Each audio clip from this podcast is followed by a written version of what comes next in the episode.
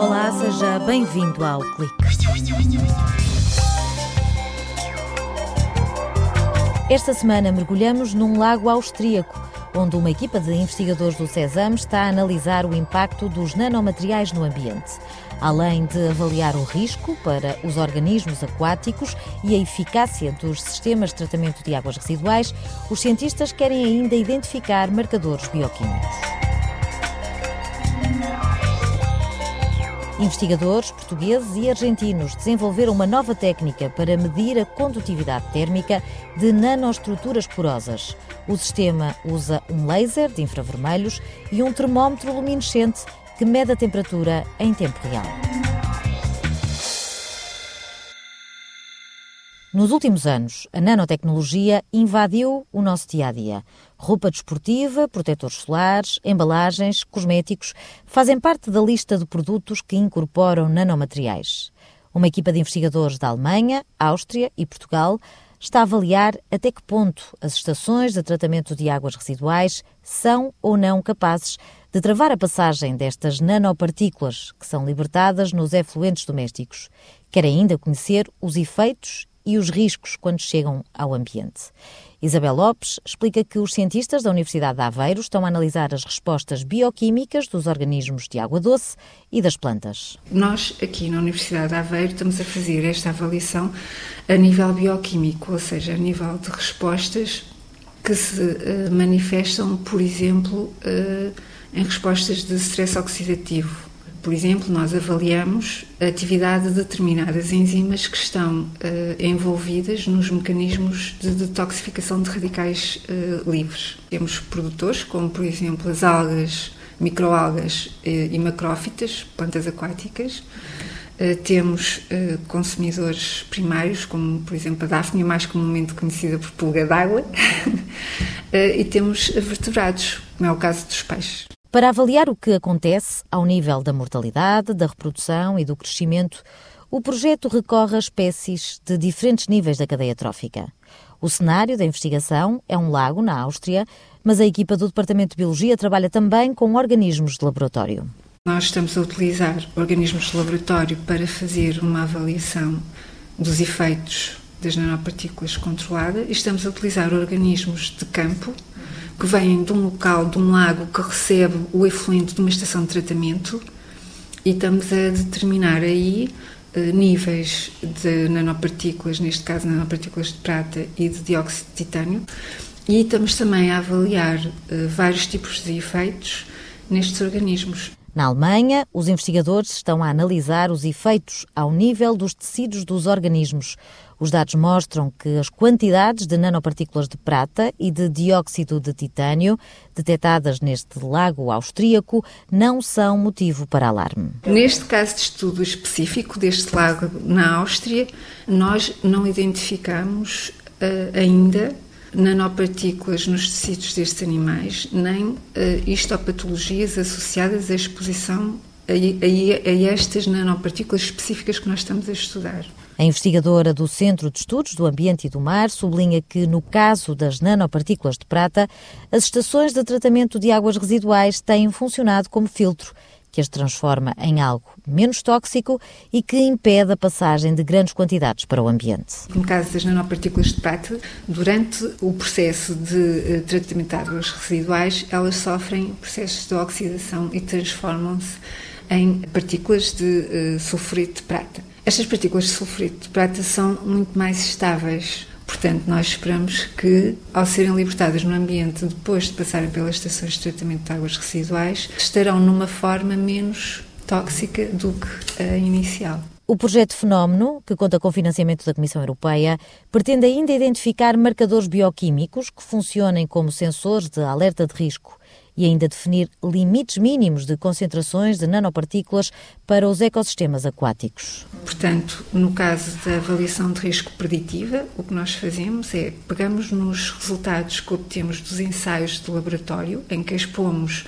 uh, os organismos uh, a várias concentrações destas nanopartículas e uh, identificamos a partir de que concentração é que há efeitos nos organismos E depois, com base nestes valores e com base em valores estimados sobre as concentrações que são previsíveis ocorrer destas nanopartículas no ambiente, conseguimos calcular um quociente de risco que nos permite uh, perceber a partir de, de que concentrações é que o risco ecológico é elevado ou baixo. Isabel Lopes confessa que gostava de replicar este estudo em Portugal. Eu gostava de também uh, conseguir arranjar um sistema aquático, lagoa ou um rio, que receba um efluente numa estação de tratamento de águas residuais, principalmente de centros urbanos grandes, para podermos perceber se uh, está a haver uma libertação de nanopartículas em uh, quantidades que possam provocar efeitos uh, nos organismos. Identificar para todos os nanomateriais quais as concentrações que provocam efeitos no ambiente é um trabalho que vai demorar ainda muitos anos e que envolve cientistas de todo o mundo. Quando um computador portátil começa a aquecer, torna-se mais lento e a bateria desaparece num instante. Os sistemas de refrigeração das máquinas são, por isso, uma peça fundamental no fabrico de qualquer dispositivo eletrónico. Daí a importância de usar materiais com boa condutividade térmica, ou seja, capazes de dissipar facilmente o calor. Luís Carlos, investigador do Departamento de Física da Universidade de Aveiro, explica que para caracterizar com rigor esta propriedade usam-se métodos elétricos. O problema é que uma parte da amostra tem de ser sacrificada. Eu tenho que depositar um elétrodo metálico nas superfícies da, do material que eu quero medir a condutividade térmica e depois, por um, por um impulso elétrico, eu infiro o valor da condutividade térmica do material. Portanto, é um método que é uh, evasivo no sentido em que eu tenho que uh, alterar uh, a minha amostra, modificando-a com elétrodos metálicos. e nós não podemos modificar esta nanoestrutura com um elétrodo que tem dimensões eh, mil ou dez mil vezes superiores às dimensões da nanoestrutura. E esta é a grande limitação dos métodos elétricos. Mas uma equipa de cientistas criou uma nova técnica capaz de medir a condutividade térmica de nanoestruturas porosas. O sistema funciona como aquecedor e termómetro. Uma das camadas é constituída por um filme de nanopartículas metálicas de ouro. Essas nanopartículas são uh, aquecidas através da irradiação de um laser no infravermelho. É conhecido que uh, a irradiação de nanopartículas metálicas com radiação de comprimento de onda no infravermelho faz com que haja uma conversão de luz em calor. Esse calor propaga-se através da camada de sílica mesoporosa. Camada é essa que eu pretendo medir a condutividade térmica.